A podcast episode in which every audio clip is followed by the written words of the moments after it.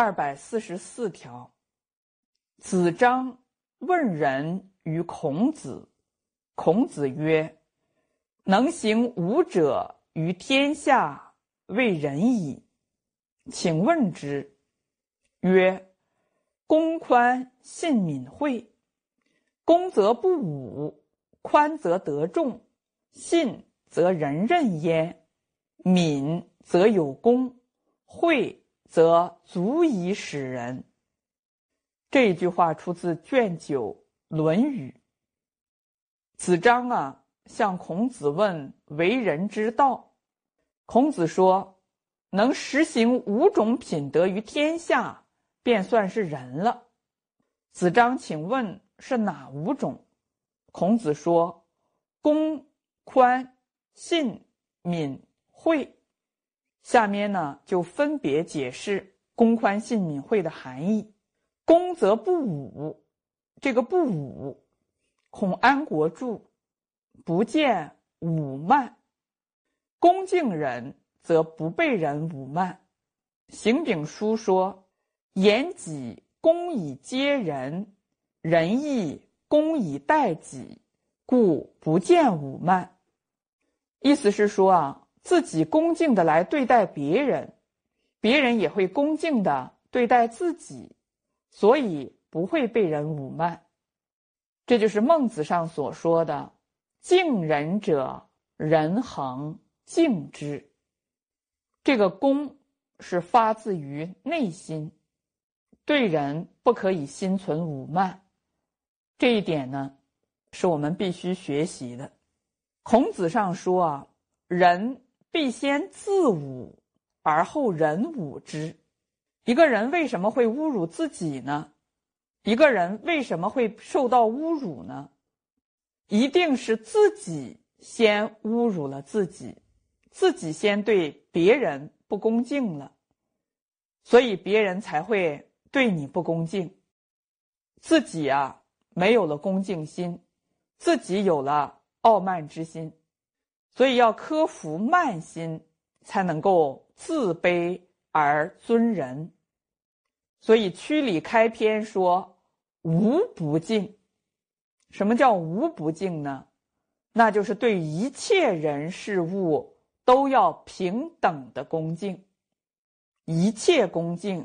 这个恭敬才是真恭敬，否则那个恭敬呢还是假的，因为这个假的呀是会变的，唯有真的才是恒常不变的。宽则得众，宽厚待人，百姓就会对你有感情，就会心悦诚服，就能得到众人的支持。在《群书之要》中记载着这样一个故事。说梁国呀，曾经有一件难以判别的案件，群臣之中有一半人认为是有罪，另外一半人坚持认为无罪，梁王就不知道该怎么判决。这个时候呢，梁王就说呀：“陶朱公虽然是一个普通的百姓，但是富可敌国，他的财富和。”整个国家的财富啊，相差无几。这个人一定有不同凡人的智慧。于是呢，他就派人向陶朱公去请教这件事，看看这件事应该怎么处理。陶朱公怎么说的呢？他说啊，我只是一个普通百姓，不懂得判决案件的事情。尽管如此，我的家中啊。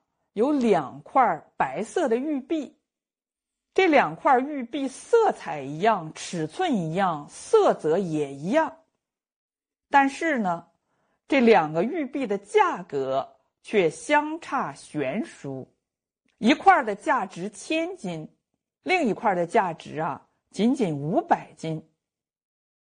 梁王一听就奇怪了，他既然两块玉璧。尺寸、色泽、大小完全一样，为什么一块值千金，而另外一块却只值五百金呢？陶朱公怎么回答呢？他说啊，因为从侧面来看，一块比另一块要厚一倍，所以价值千金。这个梁王啊，很有悟性啊，他一听就明白了。他说：“说得好。”从此呢，梁王判案，凡是罪证不足、有疑问的，就免去处罚；凡是立功证据不足、刑赏有疑的，他就仍然给予奖励。结果啊，梁国的百姓大为高兴。从这里体会到什么道理呢？正如这个墙壁太薄了，就会毁坏；丝绸太薄了，就会破裂；器物太薄了，就会容易打碎。凡是刻薄却能旷日持久的，大概还从来没有过。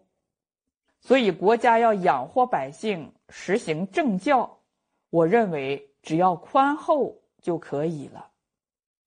所以，这个故事告诉我们呢，宽厚才能够得到众人的支持，得到人心。任何事情啊，都有它的因果在其中。这个就是宽则得众，信则人任焉。言而有信，就能够得人信任。古人说：“君无戏言。”天子啊，没有开玩笑的话。一旦说话，史官就会记录下来，还要用礼仪来完成它，用乐章来歌唱。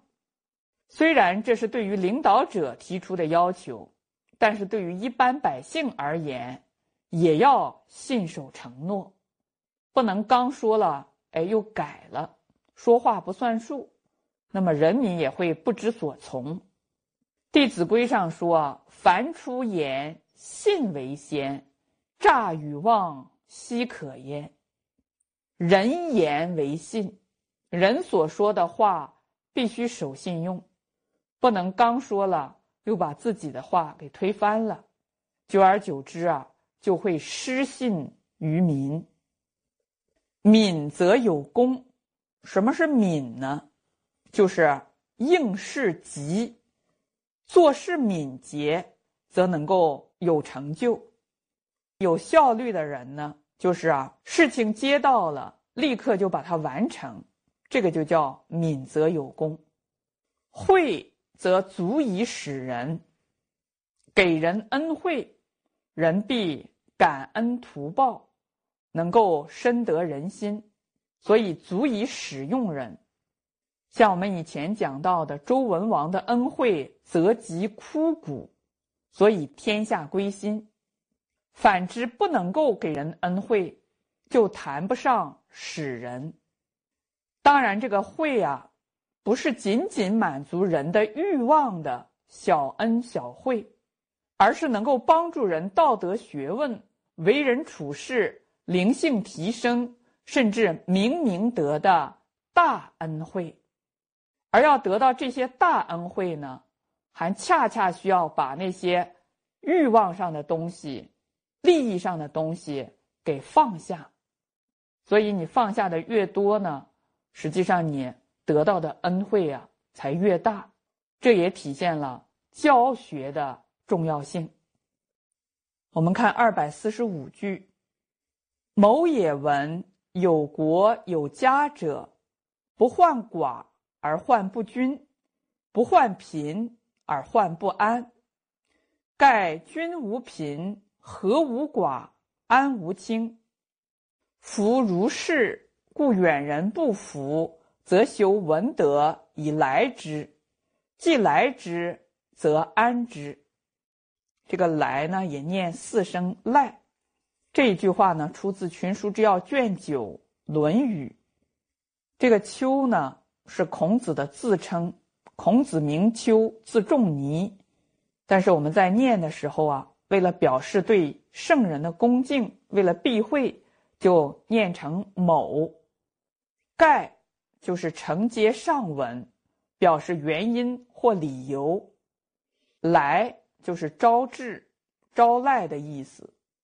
既就是已经。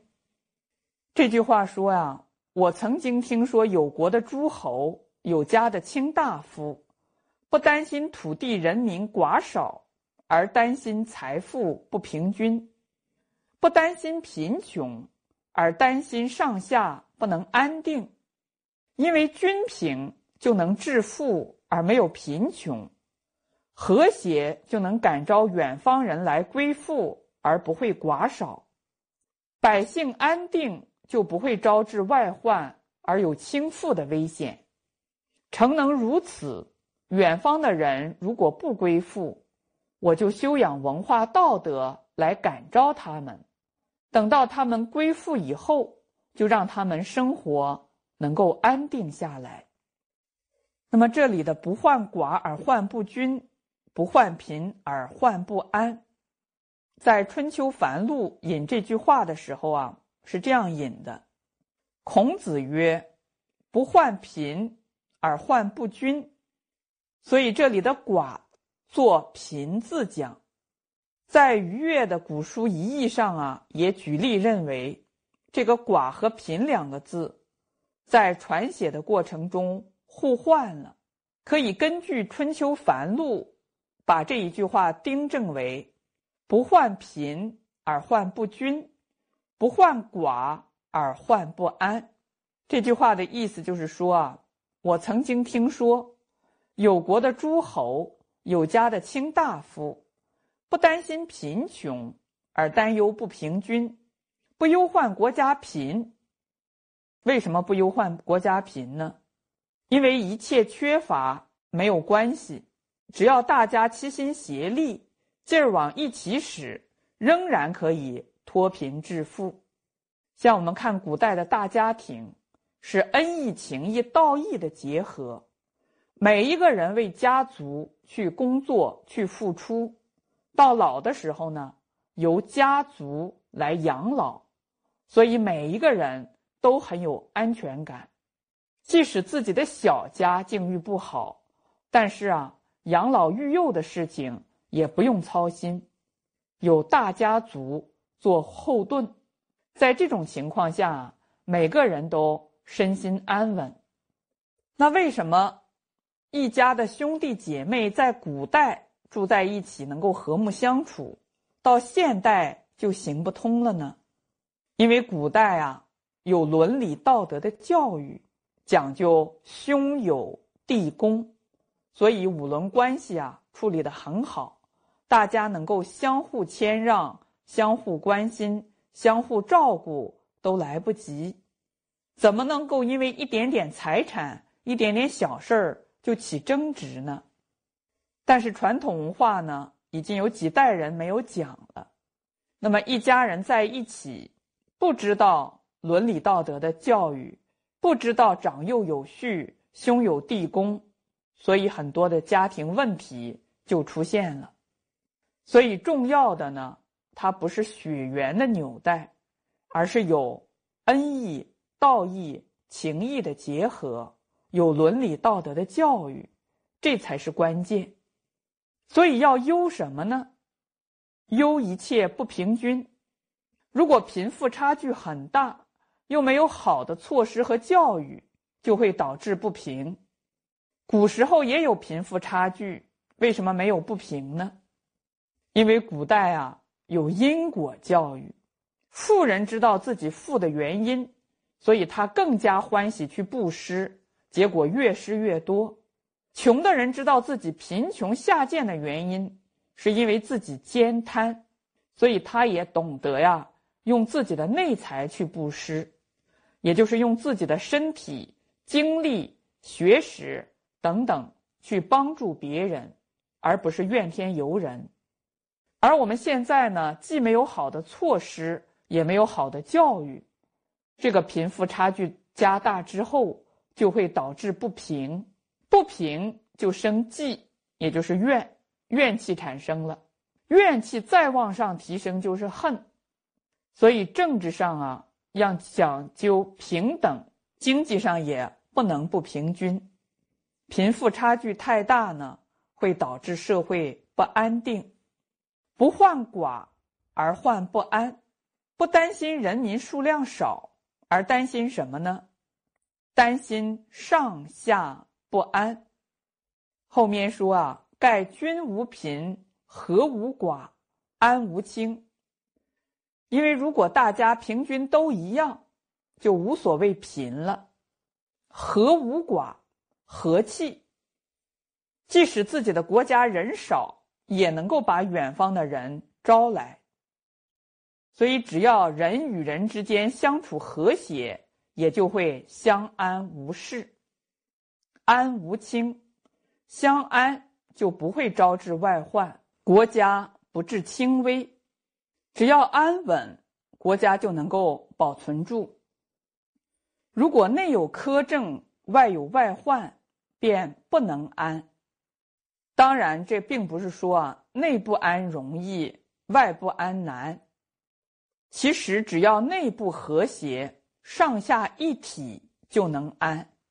如果上下不一心，打仗的时候枪往里打，这叫倒戈；如果上下一心，宁死也要保国，即使是再强大的国家也能够抵御。所以，一个国家如果懂得亲上事长，肯一心拼命，什么事啊都能办得成。内外皆安，国家呀也能保得住。夫如是，故远人不服，则修文德以来之；既来之，则安之。诚能做到以上这些啊，远方的人如果不来归顺，那怎么办呢？我就要修养文化道德，使他来归。他既来了。还要使他能够安之，柔远人，就是治理国家、办外交，都能够做到近者悦，远者来。别的国家不单不来攻伐我，而且我做到了厚往薄来，待人加厚。即使别人薄待我，我也要对他厚重。讲信修睦，不动干戈。要用文化的方法招来，这个国家自然就稳定了。这一安呢，是内外通通都安。所以孔子这里说要先安内，再说柔远安外。